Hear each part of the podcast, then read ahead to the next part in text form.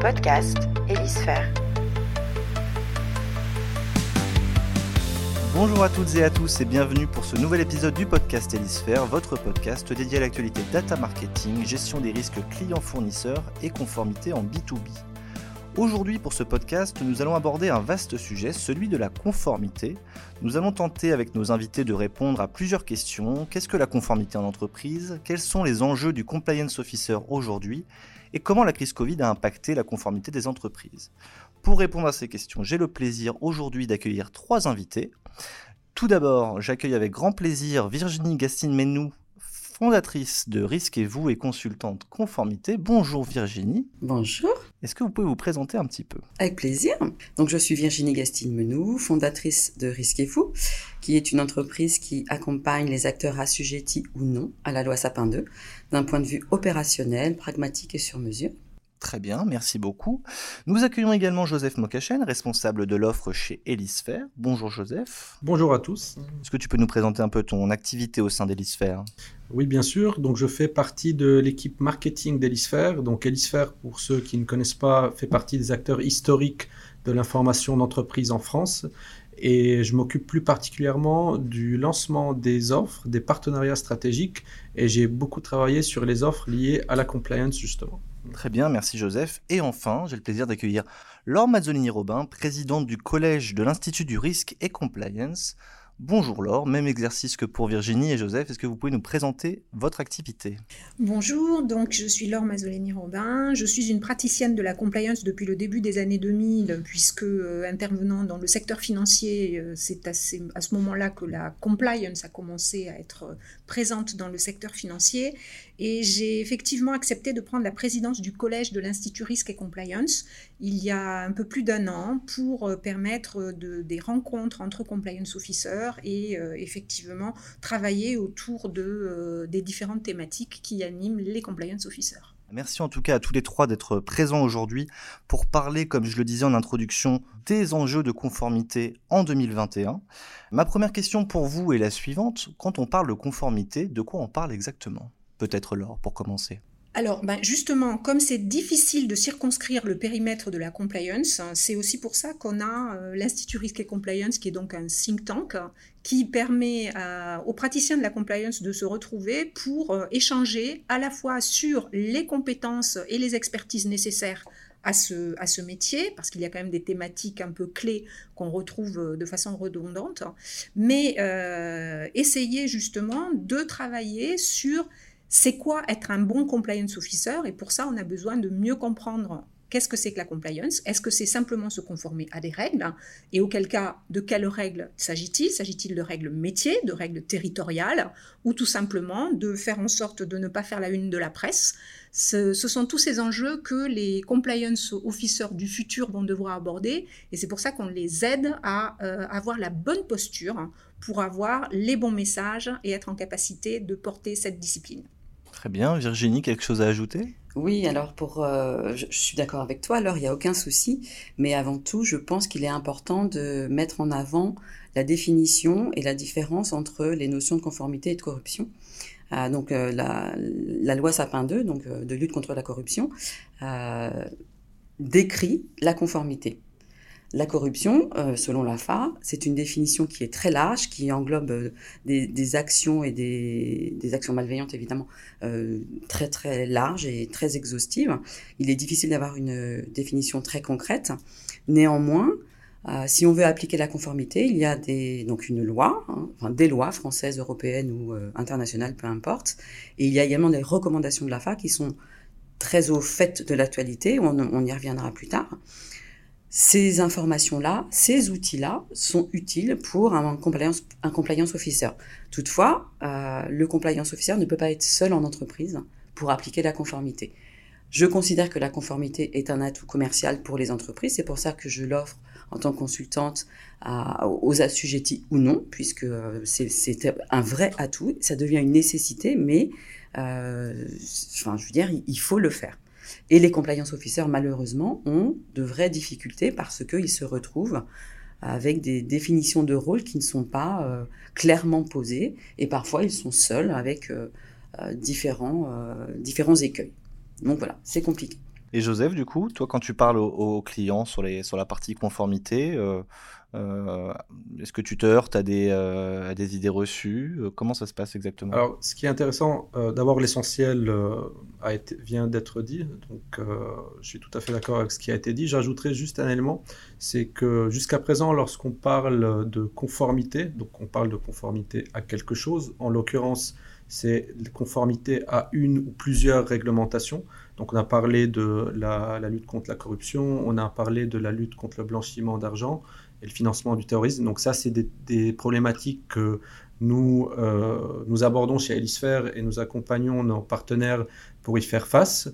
Par contre, ce qui est intéressant aujourd'hui, c'est qu'on va se rendre compte qu'il y a pas mal de sujets qui ne sont pas forcément ou qui ne feront pas forcément l'objet d'une réglementation en tant que telle, mais qui commencent à être pris en compte par ces responsables conformité, risque, etc., euh, comme s'ils anticipaient potentiellement de nouvelles réglementations ou tout simplement euh, parce qu'ils euh, considèrent que ce sont des risques importants et qu'il faut, en tant que compliance officer ou responsable des risques, ou quelle que soit l'équipe dont, il s'agit, commencer à prendre en compte ces, risques pour mieux les anticiper et mieux les prévenir. Très bien. Quand on parle effectivement de compliance, on, parle souvent du compliance officer, qui est la personne, on va dire, responsable de, cette mise en conformité en entreprise.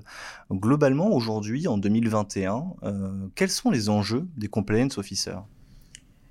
Euh, du coup, je rebondis sur ce qui vient d'être dit et les enjeux du compliance officer, ça a été évoqué par Virginie, c'est déjà d'être entendu, donc pour être entendu, il faut être positionné au bon endroit. Et pour être positionné au bon endroit, il faut avoir la posture qui permet d'être crédible et absolument incontournable. L'enjeu du compliance officer, c'est de faire que la compliance soit l'affaire de tous. Donc euh, ça veut dire que euh, ça n'est pas uniquement avoir une expertise des règles, c'est effectivement avoir cette capacité d'anticipation, ça a été évoqué, pour euh, attirer l'attention sur les risques à venir. Et plus le compliance officer sera crédible sur ces sujets, plus il sera effectivement entendu et en capacité d'être un véritable business facilitateur. On a encore une vision euh, trop euh, qui, tente à considérer que le compliance officer, c'est celui à qui il faut rien dire parce qu'il va venir nous embêter, il va venir nous dire non, il faut écrire la procédure, il faut respecter la procédure. Un bon compliance officer, j'ai hélas envie de dire que c'est un compliance officer qu'on dérange pour prendre son avis, pour prendre la température sur un nouveau business, pour savoir si on peut aller sur certains pays, pour euh, analyser avec lui un risque de conflit d'intérêts qu'on n'arrive pas à bien cerner. C'est véritablement quelqu'un qui va aider à anticiper le business pour prévenir les risques qui pourraient se, qui pourraient se profiler et auxquels on n'aura pas le temps de penser le jour où ils arrivent. c'est intéressant. Vous, Virginie, vous avez affaire à des compliance officers au quotidien. C'est quoi votre regard sur, sur cette fonction?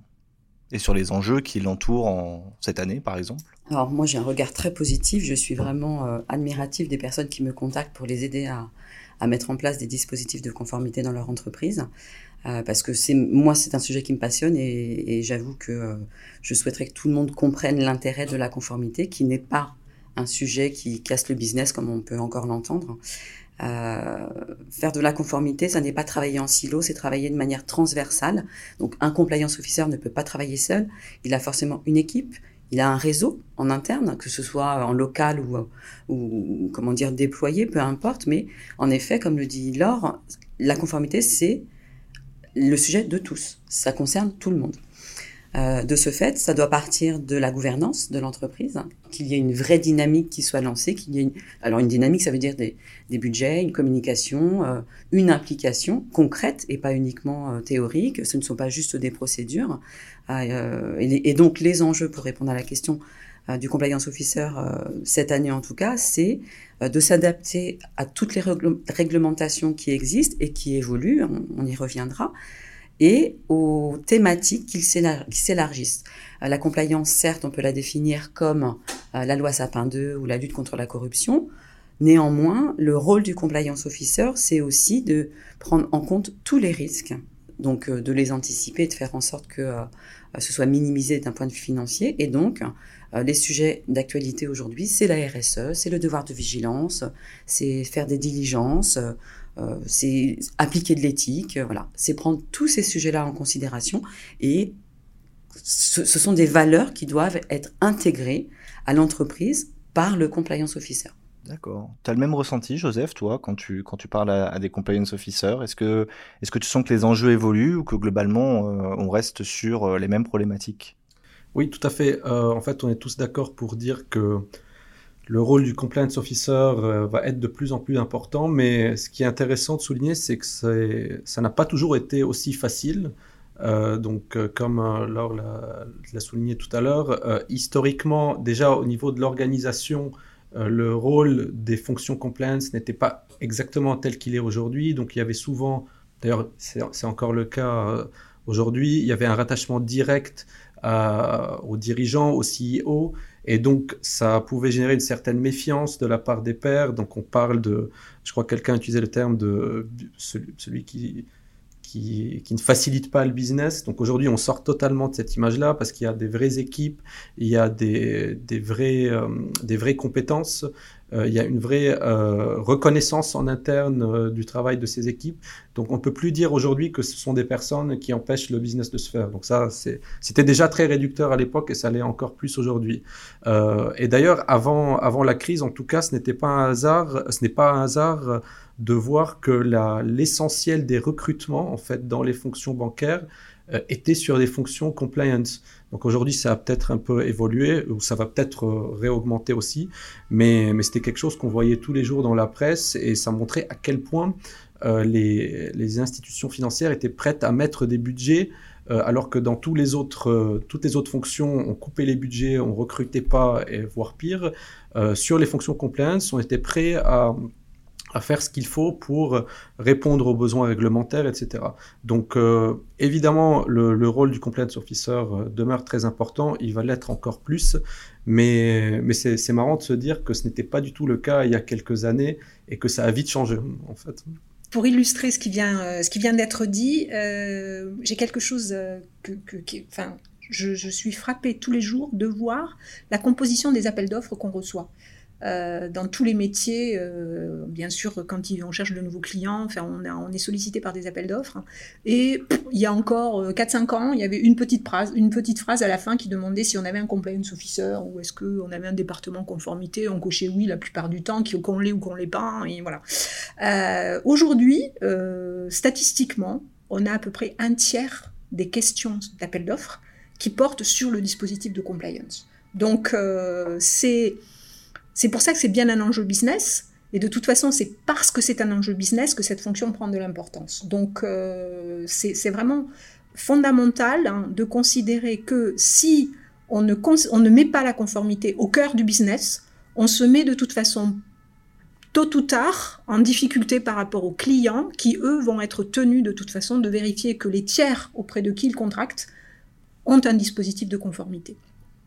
Euh, donc je me permets de rebondir sur ce que viennent dire Laure et Joseph parce que euh, la conformité, donc historiquement, en effet, ça fait un certain temps que c'est en place, etc., etc. Néanmoins, il faut savoir qu'il y a une grosse différence entre la loi Sapin 2, l'AFA et de l'autre côté la CPR. Les, les, organismes financiers, que ce soit les banques ou autres, peu importe, ça fait un certain temps qu'ils sont contrôlés et ça fait donc un certain temps que la compliance est un sujet qui existe. Euh, donc, dans la mesure où la CPR a les moyens de sanctionner et ne se cache pas sur les sanctions qu'elle a, qu'elle a euh, déployées, les banques hein, font ce qu'il faut. Il n'y a aucun doute là-dessus. Par contre, aujourd'hui, il y a d'autres entreprises, hein, et la plupart des entreprises qui sont assujetties, assujetties pardon, euh, prennent beaucoup plus de temps pour mettre en place leur système, enfin leur dispositif de conformité. Moi, je suis frappée, et c'est ce qui m'a amené d'ailleurs il y a quelques années à monter mon entreprise, c'est de constater que des acteurs économiques assujettis savaient qu'elles devaient faire les choses, mais n'avaient pas les moyens, ne savaient pas comment faire, euh, n'avaient pas le temps, enfin voilà. Différents points négatifs les rebutaient. Et de toute façon, comme il n'y a pas de sanction, il n'y a jamais d'urgence. Et je, confirme ce que Virginie vient de dire parce que par rapport à nos, clients chez Elisphère, euh, on est également frappé de voir que des entreprises assujetties et de taille très importante quand même euh, sont à des, années-lumière de là où ils devraient être en termes de conformité.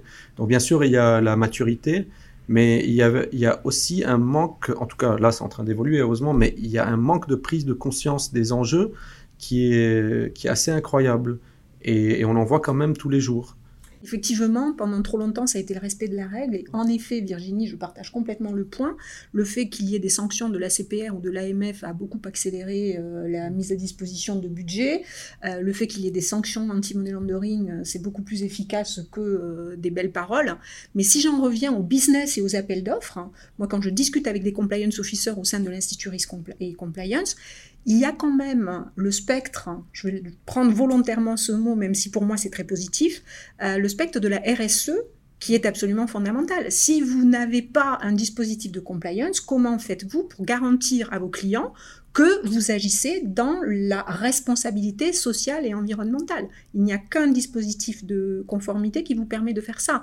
Donc, il n'y a pas que la CPR, il n'y a pas que l'AMF, il y a aujourd'hui la presse il y a, euh, enfin, je, prendrai juste euh, l'exemple de, Zara qui a dû euh, refaire complètement sa communication parce qu'un immeuble s'est effondré au Bangladesh et que on a retrouvé des étiquettes Zara sur les lieux. Voilà. Ça, ça lieu à la loi sur le devoir de vigilance. Exactement. C'est pour ça que je, le, que je fais ce lien parce que le devoir de vigilance, il est parti de là. Donc, il n'est pas parti d'un censeur ou d'un régulateur. Il est parti du commun des mortels qui achetait des t-shirts Zara. Mmh. C'est vrai que la, RSE devient un sujet de plus en plus euh, important, en tout cas dans, l'inconscient collectif. Euh, ces sujets-là sont au cœur des problématiques de conformité aujourd'hui. Euh, Virginie, cette prise en compte de la RSE, elle se passe comment aujourd'hui? Pour moi, elle se passe très bien. Malheureusement, pour mes prospects et les clients, c'est une marge parce que la plupart du temps, ils n'associent pas RSE à conformité. C'est-à-dire que d'un côté, conformité, ça veut dire corruption. Corruption, ça veut dire mallette remplie d'argent. Vraiment, c'est malheureux, mais c'est comme ça. Euh, ils oublient qu'il y a du délit d'initié, du conflit d'intérêts, des abus de pouvoir et de position dominante. Enfin, il y a plein de choses derrière la conformité. Et de l'autre côté, la RSE, pour eux, ben, ça peut être euh, euh, allez, avoir des gobelets en, carton dans l'entreprise, euh, fournir des vélos à leurs collaborateurs, mais à aucun moment ça va remonter dans leur chaîne de valeur ou leur supply chain, si vous préférez, pour être dans le commun, dans le vocabulaire commun. Voilà, ils, ne font pas de lien entre la conformité, la RSE et ces sujets qui ne sont pas juste un effet de mode. Et justement, c'est ce que j'allais dire. Est-ce que c'est pas un effet d'aubaine finalement vis-à-vis d'une attente sociétale qui devient de plus en plus forte? Et finalement, la RSE est plus vue comme un outil de communication et de marketing plutôt qu'une vraie problématique de compliance par les entreprises aujourd'hui? Alors aujourd'hui, ce qui est intéressant, c'est que on rencontre beaucoup de cas comme ceux que Virginie a décrits, mais en parallèle, euh, beaucoup de cas existent où ce sont des équipes compliance ou des départements compliance qui font appel à, des entreprises comme la nôtre pour euh, des informations RSE. Donc on sent qu'il y a quelque chose qui est en train de bouger à ce niveau-là. Alors est-ce que c'est que pour de la com? Ça, on ne le sait pas, c'est du cas par cas évidemment. Mais on sent que le besoin RSE, en tout cas quand il euh, survient, il est bien au niveau de la compliance. Ce n'est pas d'autres interlocuteurs au sein de l'entreprise qui, qui, le demandent, ce sont bien des fonctions compliance. Ce ne sont même pas des fonctions risque en fait. Euh, soit ce sont des départements RSE à l'état pur qui sont au sein de direction des ressources humaines, par exemple, soit c'est de la compliance. Mais je n'ai pas vu de troisième cas pour l'instant. Souvent, si la compliance peut se manifester, c'est qu'à un moment ou à un autre, il y a un dirigeant qui a pris la mesure de ce que ça représente. Et donc, euh, on le voit quand, encore une fois, on discute avec les, différents compliance officers. Ceux qui réussissent, et Virginie, euh, tu l'as abordé, Joseph aussi, sont ceux qui travaillent main dans la main avec les dirigeants. Donc il y a une véritable éducation à faire au niveau de la gouvernance des entreprises. Je pense que l'éducation a commencé malheureusement avec euh, la crise sanitaire que nous avons rencontrée l'année dernière et qui était imprévisible. Euh, alors malheureusement c'est toujours parce qu'il y a un écueil, une situation difficile qu'on y réfléchit. Mais justement, les, le grand public a été alerté à ces situations RSE allez, en mars-avril, parce que tout d'un coup, il y avait moins de pollution, on entendait les oiseaux, etc. etc. Sauf qu'il il ne faut pas oublier qu'il existe ce qu'on appelle les objectifs de développement durable, qui ont été mis en place il y a plus de cinq ans par l'ONU, et que ces objectifs sont accessibles. Il y a un site internet, c'est très facile. Ils vous décrivent des actions concrètes et euh, normalement normales, enfin c'est pas joli comme phrase, mais qui sont quasi ordinaires à mettre en place par les entreprises ou acteurs économiques quels qu'ils soient. ce qu'on appelle les ODD, c'est de la conformité et c'est de la RSE. Il n'y a pas de dissociation. Les objectifs de développement durable, on le rappelle. Exactement. Mais il n'y a pas de dissociation possible. D'accord. On parlait du coup de la RSE comme tendance, on va dire, des années à venir. Euh, il y a aussi eu l'arrivée des RegTech sur le marché. Euh, globalement, Laure, est-ce qu'il y a eu un, bouleversement, est-ce qu'il y a eu des évolutions euh, suite à l'arrivée de ces nouveaux acteurs sur le marché de la conformité? Alors, je dirais que l'arrivée des RegTech va enfin permettre aux compliance officers de révéler leur valeur ajoutée là où elle est importante, en laissant finalement les RegTech prendre à leur charge les sondages, les contrôles, enfin tout ce qui peut relever des RPA, etc. etc. Donc c'est euh, vu un petit peu comme le Messie, sauf que faut des sous, et souvent les compliance officers n'en ont pas. Donc on revient toujours à la même, à la même problématique. Le compliance officer qui est suffisamment positionné, qui dispose des bonnes ressources, il aura effectivement une appétence euh, immédiate au RecTech pour se débarrasser de tâches chronophages sans valeur ajoutée, ce qui lui permet de faire véritablement son job au sein du business. Virginie, peut-être pour réagir? Oui, tout à fait. Alors, euh, j'aimerais qu'on fasse un petit petite dissociation. Il est question de RecTech, bien évidemment, mais aussi d'outils technologiques. Parce qu'en RecTech, on a tendance à dire que ce ne sont que des aspects juridiques et réglementaires. Il n'est pas question que de ça. Aujourd'hui, en effet, il y a tout un panel de, sociétés qui proposent des outils pour vous aider dans la mise en place de la conformité, que ce soit l'évaluation des tiers d'un côté, le dispositif d'alerte de l'autre, le code éthique, peu importe. Euh, néanmoins, ça gère le management des risques de manière générale et c'est très pratique. Je vais rebondir là-dessus. Euh, je suis moi-même en effet membre de l'Institut du risque et compliance. Et dans ce cadre-là, je suis chef de projet euh, d'un benchmark complètement indépendant qu'on a lancé euh, fin septembre sur le panorama des outils de la compliance et du RGPD. J'en profite pour rappeler que cet outil a pour vocation d'être mis à jour et il y aura une seconde édition en juin prochain, donc vous pouvez contacter l'Institut du risque et compliance. Mais en fait, cet outil le panorama, le benchmark, permet aux membres de l'Institut d'avoir un accès à euh, une sorte de catalogue, en toute objectivité, des outils proposés, en toute transparence. Donc en fait, il y a une vraie nécessité. Ces outils, en l'occurrence, je vais revenir là-dessus, euh, mettent en valeur le rôle du compliance officer, la fonction même de la compliance et la notion de compliance. C'est-à-dire qu'aujourd'hui, voilà, c'est avéré, on doit parler de compliance en entreprise. Et ce qui me dérange un petit peu par contre, c'est que euh, dans les entreprises, on aurait plutôt tendance à investir dans un outil qu'à investir dans une équipe. Donc ça, voilà, je crois qu'il faudrait qu'il y ait des, réflexions en interne qui, qui, se posent. Tu as quelque chose à ajouter, Joseph? Oui, alors je vais rebondir sur ce que Virginie vient de dire à la fin, mais je vais peut-être faire le rabat-joie sur les RegTech parce qu'elles euh, sont souvent vues comme des messies, mais parfois ça peut faire pchit, et pour plusieurs raisons. Euh, on le voit aujourd'hui, euh, ces entreprises lèvent des sommes monumentales en termes d'investissement et, euh, qui pourraient laisser croire qu'elles sont vraiment révolutionnaires. Alors certaines le sont, évidemment, donc euh, il y a toujours une partie qui l'est, mais par rapport au, montant dont on parle et, ce que sont capables de générer ces entreprises, non seulement, je ne parle pas uniquement en termes de cash, mais en termes de vraie valeur ajoutée pour, pour des entreprises, je pense qu'il y a un vrai décalage et je pense qu'on n'est pas loin d'une bulle en fait. Donc euh, peut-être dans 2-3 ans, on en reparlera, on aura cette discussion et on se dira que voilà, j'avais raison. Je, l'espère, j'espère pas. Mais, euh, mais les raisons pour lesquelles je dis ça, en fait, il y en a deux. La première, c'est que le facteur humain qui est toujours euh, euh, qui est toujours mis, qui, n'est pas mis en avant en fait par ces, entreprises, dans le sens où voilà, euh, on vous fournit un outil ou une technologie et ça va vous coûter moins cher et il y aura moins besoin d'humains. Or, dans la plupart des cas, on se rend compte que ce n'est pas vrai. Il y a toujours besoin d'humains, euh, sauf qu'au début, on pense que c'est pas le cas et on se retrouve après à devoir former des gens, recruter, etc. Et le deuxième facteur qui est un peu plus métier, c'est que ces entreprises ont un point commun, c'est qu'elles ont toutes besoin de données les données aujourd'hui, où se trouvent les données? Ben, C'est simple, elles sont soit au sein de l'entreprise, soit il faut aller chercher ailleurs. Et quand il s'agit de chercher les données, euh, les RegTech vous disent ben, débrouillez-vous.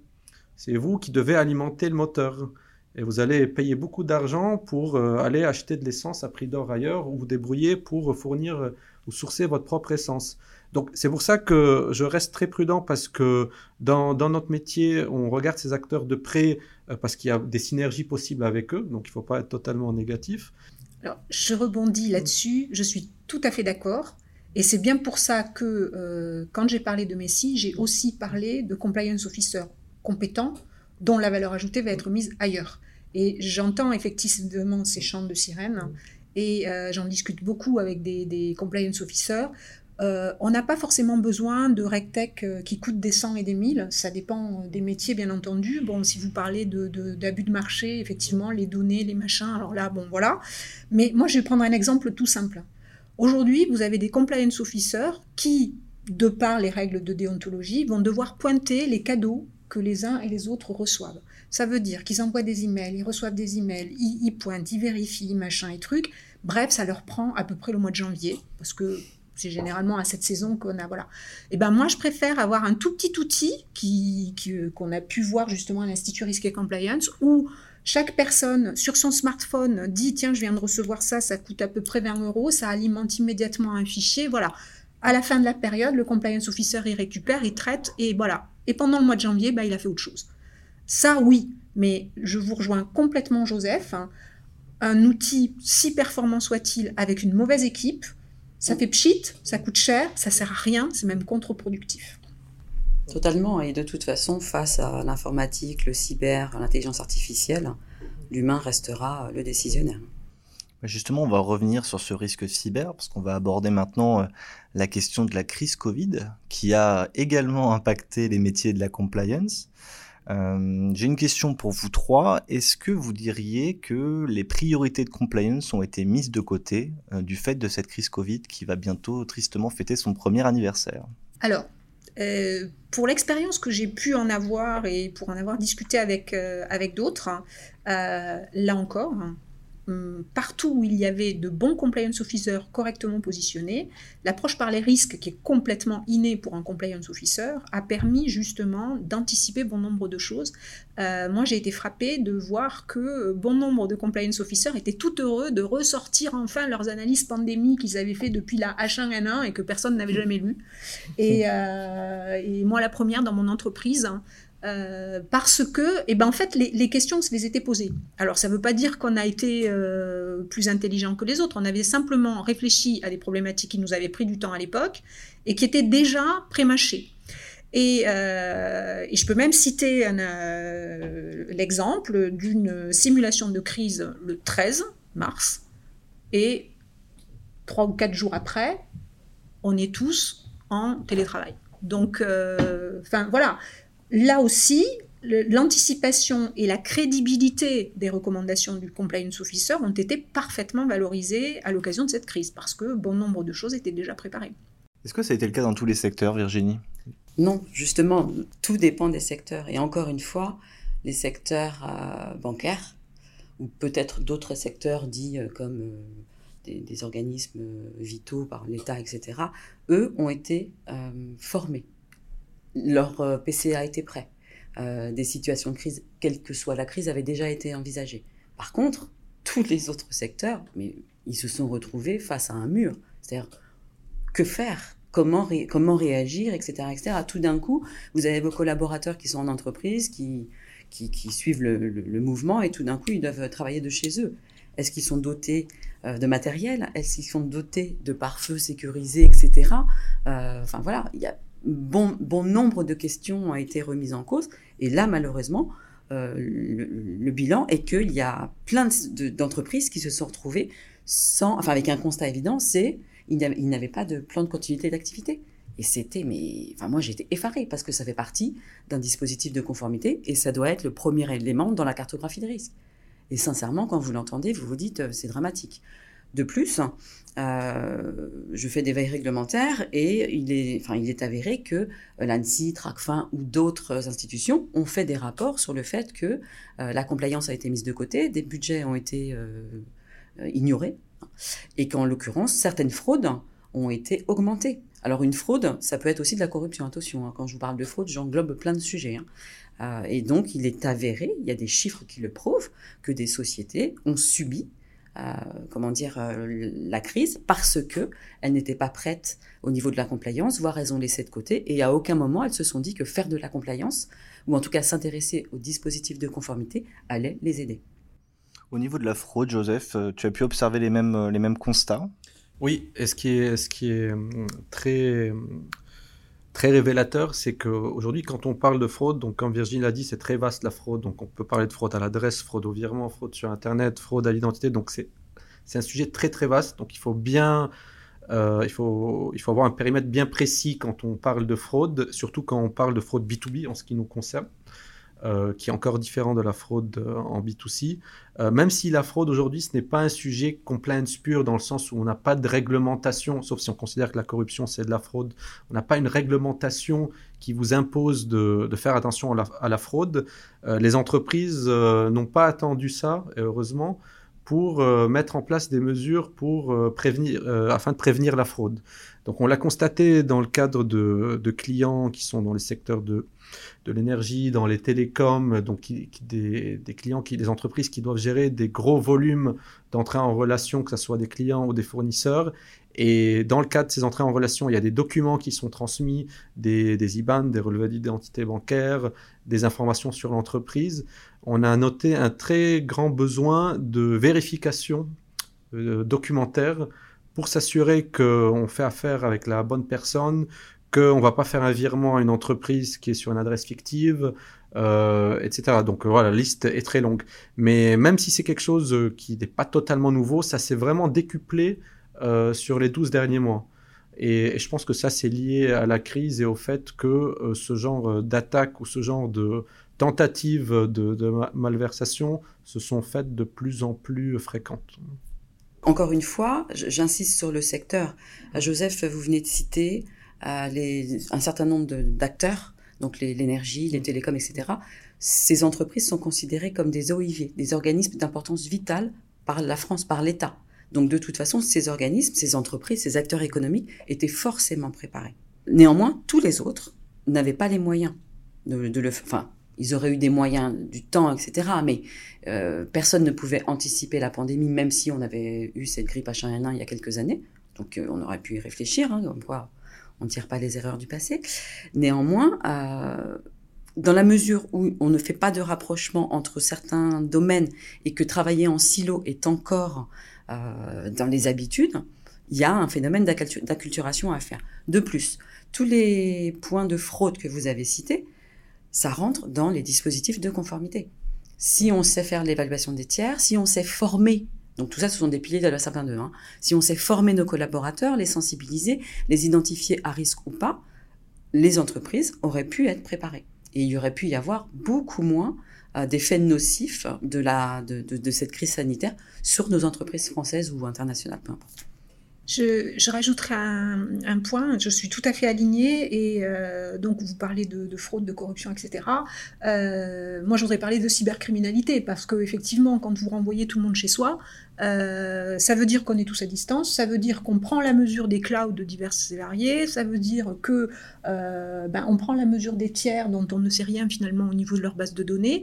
Et moi, je suis frappée par le nombre euh, d'informations que euh, les différents compliance officers que je peux côtoyer euh, reçoivent sur des cyberattaques qui sont arrivées auprès de tiers. Et moi, j'ai été particulièrement étonnée du nombre d'organismes de formation qui ont été hackés et on a récupéré les adresses et les numéros de sécurité sociale des, euh, collaborateurs parce qu'ils avaient été transmis dans le cadre des, euh, des, plans de formation, etc., etc. On est typiquement dans des secteurs d'activité peu préparés, mais là encore, hein, je rejoins parfaitement ce qui est dit, RGPD la notion de euh, surveillance et priorité et sécurité des données personnelles, c'est quelque chose qui est fondamental au niveau de la conformité. Un bon compliance officer avec les moyens au bon endroit, il a anticipé ça. Et du coup, il n'y a pas la fuite de... Euh, enfin bon, je, je, sais pas, généralement on fait quand même attention à ce que la liste de ses propres salariés ne euh, se balade pas dans la rue. Mais effectivement, on la confie à des organismes de formation. On peut diffuser ces informations, c'est du B à bas de conformité, de s'assurer que euh, tout cela est parfaitement sécurisé. Donc, avec une pandémie comme celle qu'on est en train de vivre, la, démultiplication des transferts de données à droite et à gauche, hein, si effectivement on n'a pas euh, des sensibilisations pédagogiques des uns et des autres sur le fait qu'on n'envoie pas tout et n'importe quoi, on est à la merci effectivement de phishing, de hacking. Euh, et ça, c'est catastrophique parce que derrière, au-delà de, on va dire, du, dégât économique, vous avez un risque réputationnel individuel qui est, euh, qui est considérable. Oui, donc de nombreux, de nombreux enjeux suite à cette crise pour, pour la fonction compliance en entreprise. Pour conclure, moi je vous propose de, répondre à une, une, dernière question. Euh, globalement, comment voyez-vous la fonction du compliance officer et plus globalement de la compliance en entreprise évoluer dans les prochaines années?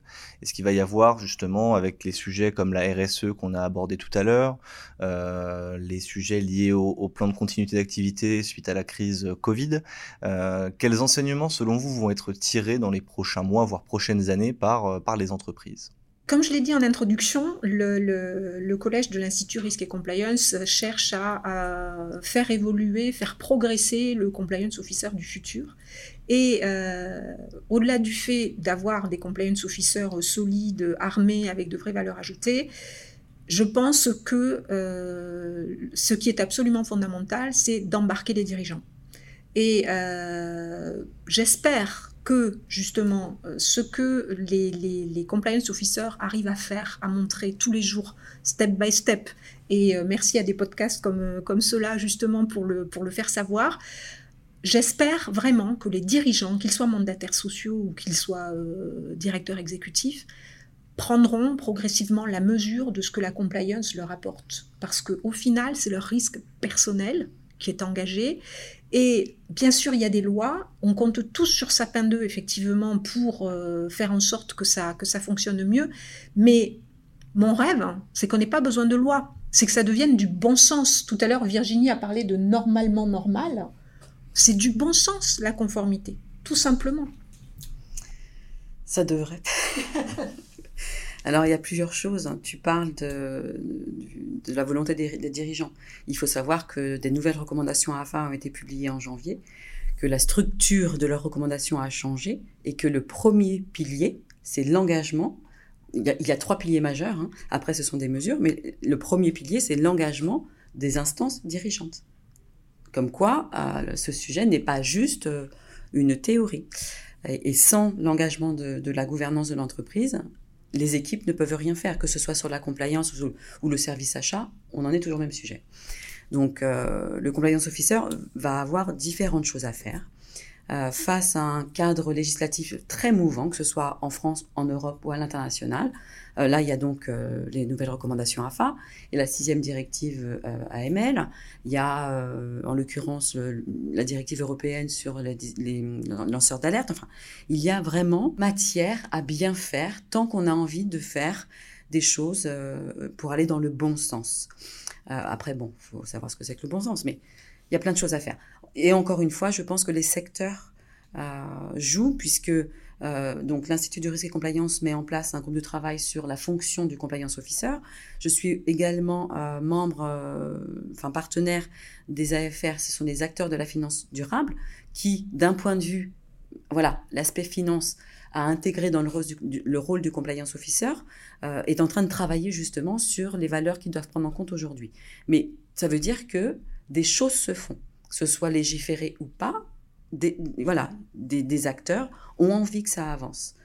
Il faudrait juste que tous les acteurs de l'entreprise comprennent que ce sont des sujets qui concernent tout le monde dans notre quotidien, euh, que ce soit euh, euh, professionnel ou personnel en l'occurrence. Hein. Pour revenir au sujet télétravail, il y, a donc eu cette urgence à travailler chez soi, mais chez soi, vous êtes face à un ordinateur, à votre bureau personnel, à travailler pour votre patron. Si vous êtes attaqué sur votre ordinateur, c'est de toute façon votre mixité, enfin vie privée, vie publique, euh, professionnelle, pardon, qui est touchée. Donc voilà, c'est un ensemble de valeurs intrinsèques à une personnalité euh, physique ou morale qui doit être pris en compte. Et toi, Joseph, comment tu vois le, rôle du compliance officer dans, quelques années? Moi, très franchement, je, plains le compliance officer du futur parce que non seulement sa charge de travail va, va être décuplée, Donc c'était déjà le cas, mais là, ça va augmenter. Euh, non seulement il va avoir de plus en plus de nouvelles thématiques à gérer euh, sur lesquelles il n'a pas encore assez de recul. Donc on a parlé de RSE, etc. Donc des thématiques pour lesquelles il n'y a pas, il n'y aurait pas forcément autant de réglementations au sens documenté qui sont écrites, explicites. Et, et donc si ça, ce n'est pas le cas, ça veut dire que c'est interprétable. Et donc ça, c'est encore plus compliqué. Et je pense que si on, se projette encore plus, euh, il y a un autre, euh, un, autre, un autre écueil qui va, qui va arriver, c'est, la judiciarisation de tout ça, en fait. Parce que là, on parle d'organismes qui, qui mettent en place des réglementations. On n'a pas encore parlé de... Alors, dans certains cas, si, quand il y a des sanctions très fortes, on parle de pénal. Mais je pense que la prochaine étape, c'est que tout et n'importe quoi va être sujet à des attaques judiciaires, à des procès, euh, à, plein de dérives de, ce genre-là. Et donc je plains le compliance officer, j'espère qu'il a de bons avocats dans l'entreprise et qu'il a lui-même un bon avocat parce que je pense que l'avenir euh, va être un peu compliqué à gérer. Attention parce que le compliance officer n'est pas tenu responsable. Pour l'instant. Certes, mais comme je l'ai évoqué tout à l'heure, un compliance officer soutenu par son, sa gouvernance, à un réseau de référents en entreprise. Parce que de toute façon, le compliance officer seul est incapable de faire quoi que ce soit. Je suis désolée. C'est un travail d'équipe. C'est un travail de relais, de communication, de partage, d'information et de formation. Néanmoins, Joseph, vous avez raison. Dans la mesure où il y a bon nombre de sujets, enfin, ça, ça, va devenir une, un sujet pléthorique. Euh, mais, mais, franchement, c'est tellement passionnant que euh, il faut, enfin, il faut, il faut, il faut s'y glisser, il faut y goûter et vous verrez, c'est génial. D'où l'importance d'éduquer les dirigeants. Éduquer les dirigeants. Et un dirigeant qui a essayé la conformité, généralement, il l'adopte. Très bien. Eh bien, on va terminer là-dessus. Merci à tous les trois, en tout cas, d'avoir euh, participé à ces échanges très intéressants sur euh, finalement la conformité et le compliance officer en 2021. Merci. Merci. Nous espérons que ces échanges vous auront intéressé autant que nous et nous vous donnons rendez-vous très bientôt pour un nouveau numéro du podcast Hélisphère. À très bientôt.